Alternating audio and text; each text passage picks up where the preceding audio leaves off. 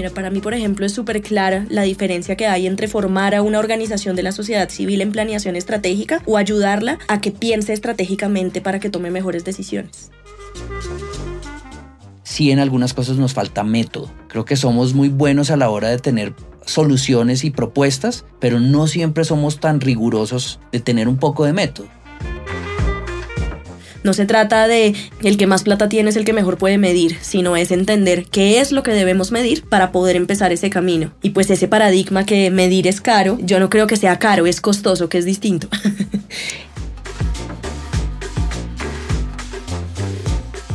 Bienvenidos a un nuevo episodio del Flow Resonante. Les habla Andrés Valencia. Me pueden seguir en Facebook, Twitter e Instagram en arroba el Flow Resonante y arroba Music. Hoy tengo a dos grandes invitados. Ellos son Lina Tangarife y Juan Carlos Lozano. Lina es politóloga con máster en ciencia política de la Universidad de los Andes. Sueña con convertirse en un referente en gestión estratégica de organizaciones de la sociedad civil y la realización de alianzas para el desarrollo sostenible del tercer sector en América Latina.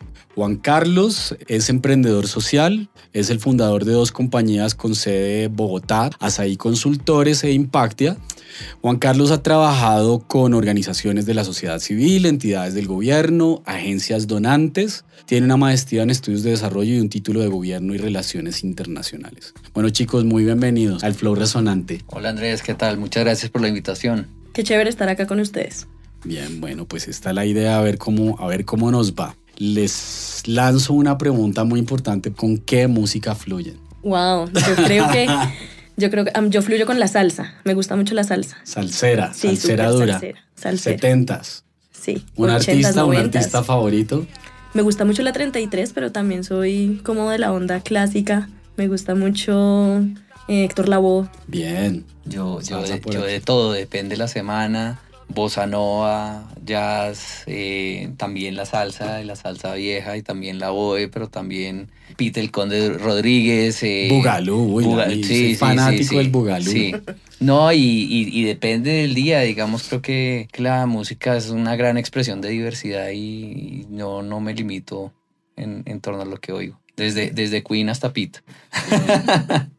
bueno, chicos, ¿hace cuánto se fundó Asaí y qué inspiró su consolidación? Asaí nació en, 2011 y nació como un resultado de, de pronto de haber recorrido distintos caminos profesionales. Yo había pasado, me había formado desde los 15 años en temas de gestión de proyectos, trabajaba con jóvenes desde esa edad en, en fortalecimiento de capacidades de, en la, para la formulación de proyectos. Y esto lo hice desde CISB International. Y después también había tenido la oportunidad de trabajar en, en cooperación internacional, eh, administrando y gerenciando pues todo un programa de cooperación acá en Colombia. Y había trabajado también desde el Estado. Y un poco como que todo ese recorrido deja muy buena evidencia de cuánta buena voluntad hay en este país, en Colombia y en muchos otros lugares para para sumar, para colaborar, para cooperar, pero también de lo difícil y de la cantidad de costos de transacción, de la cantidad de embudos que hay a la hora de lograr. Y de ahí surgió la inquietud de Asaí. Realmente a partir de esa reflexión, creo que el hecho de que yo estaba cursando la maestría en el CIDER también me trajo algunas herramientas de, y espacios como para comenzar a pensar en algunos de estos temas. Y pues nada, lo que termina siendo Asaí pues es una respuesta ante una necesidad de poder desentrabar las relaciones de colaboración entre distintos actores a hacer que sea mucho más fácil al potenciar el capital digamos, en cuanto a conocimientos, en cuanto a redes, en cuanto a experticias que hay en muchas organizaciones que ya están trabajando en distintas partes de América Latina.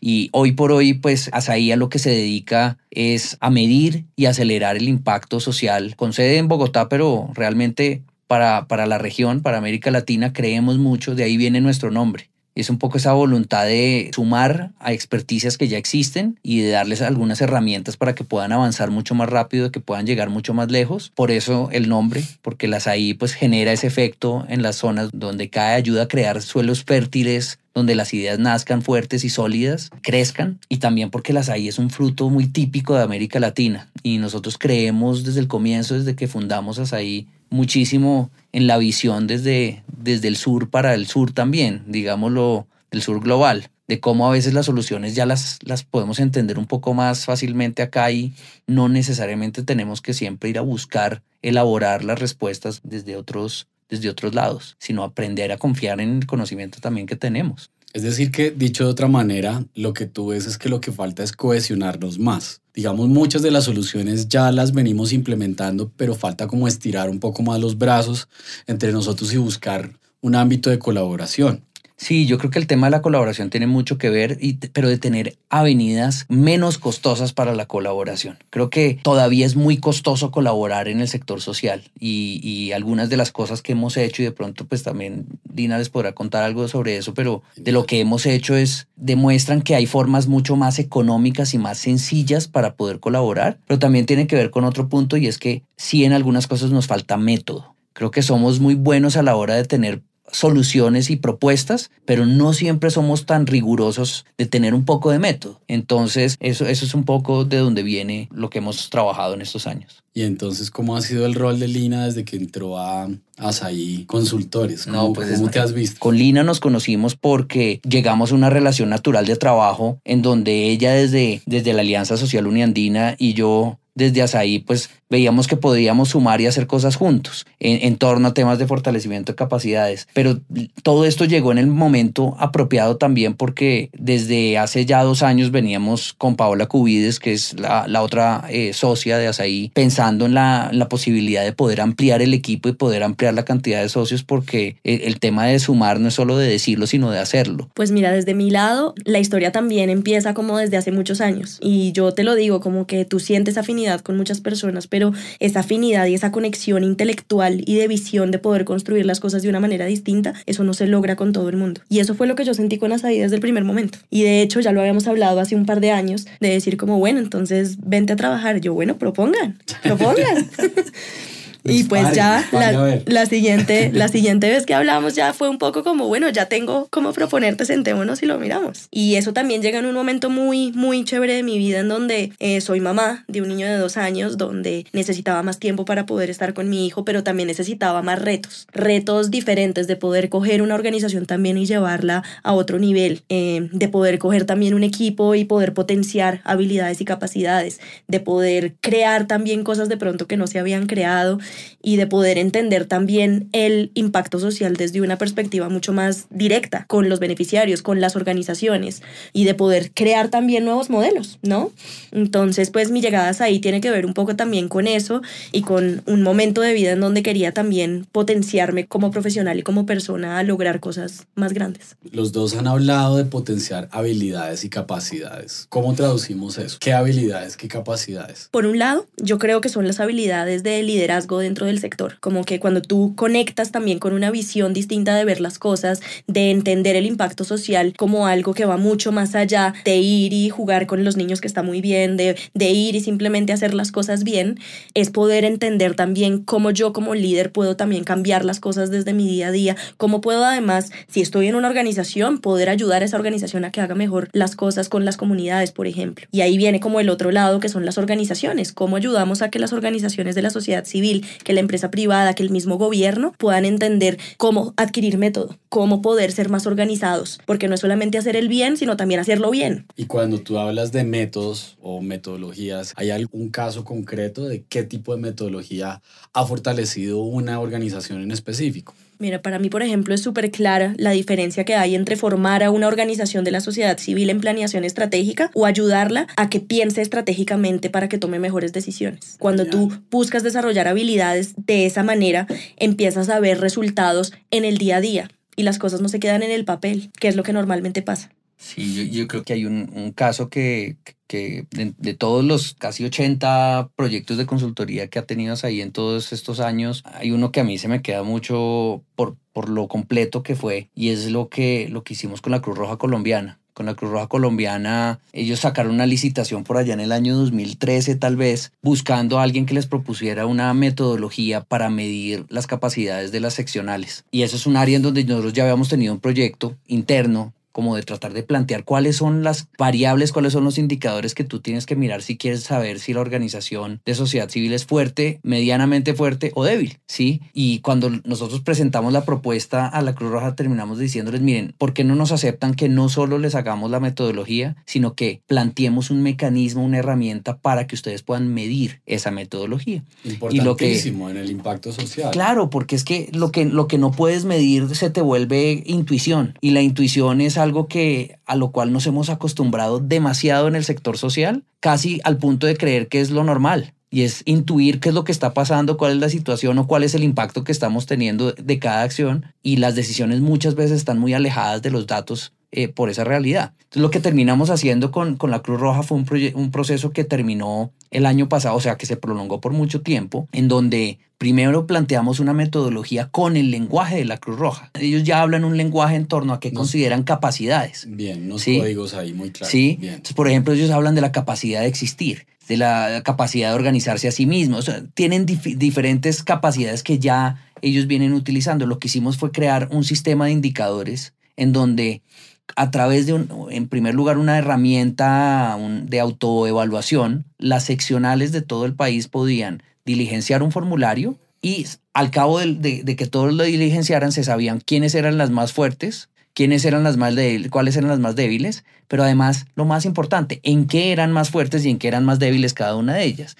Entonces ellos transformaron un escenario en donde tenían capacitaciones genéricas de fortalecimiento de capacidades para las seccionales a pasar a poder focalizar cierto tipo de capacidades en cierto tipo de seccionales. Ah, y por ejemplo, de ahí salió la posibilidad de que ellos se focalizaran mucho más en torno a la sostenibilidad financiera. Y ya desde los últimos dos años vienen trabajando con seccionales que humanitariamente son muy importantes para el país, no solo para la Cruz Roja, para el país. Entonces estamos hablando de Putumayo, de Caquetá, de la, la unidad municipal de Tumaco, de la unidad municipal de Buenaventura, de Córdoba, de Arauca, que hoy por hoy pues han comenzado a ejercer una serie de actividades en torno a la búsqueda de una sostenibilidad financiera mucho más sólida para ellas. Y cortar un poco las dependencias de financiación central y cortar un poco las dependencias de financiación internacional y otras cosas, o al menos diversificar ingresos. Entonces, todo esto surge como la mezcla entre método, que es la metodología, con herramientas de innovación, que fueron los sistemas de información que creamos para que ellos pudieran recoger la información y todo esto, y con un resultado bellísimo que es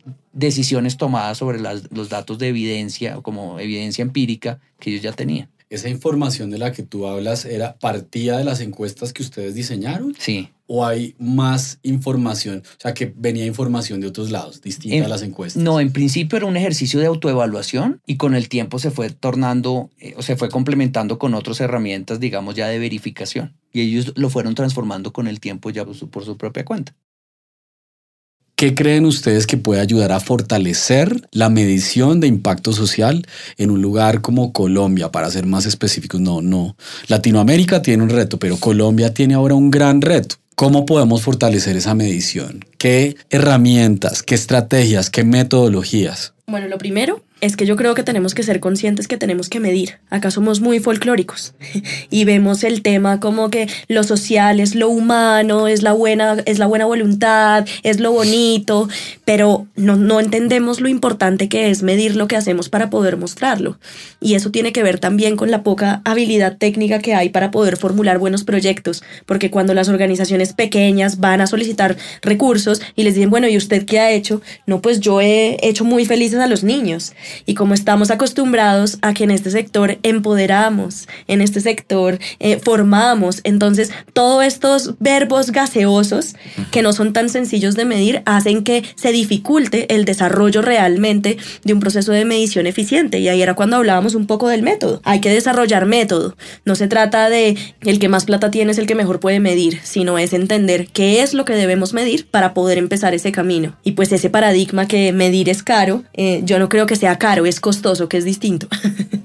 y vale la pena. Sí, yo creo que esto no hay datos sobre este tema, pero en lo que nosotros podemos observar a partir de las solicitudes que surgen de, de, parte de distintas organizaciones, podemos decir que nuestra observación, en nuestra observación, los presupuestos disponibles para hacer monitoreo y evaluación de los proyectos en algunos casos no alcanzan a llegar al 1% del costo total del proyecto. Y, y, eso habla también, da cuenta de la prioridad que esto tiene dentro de las organizaciones.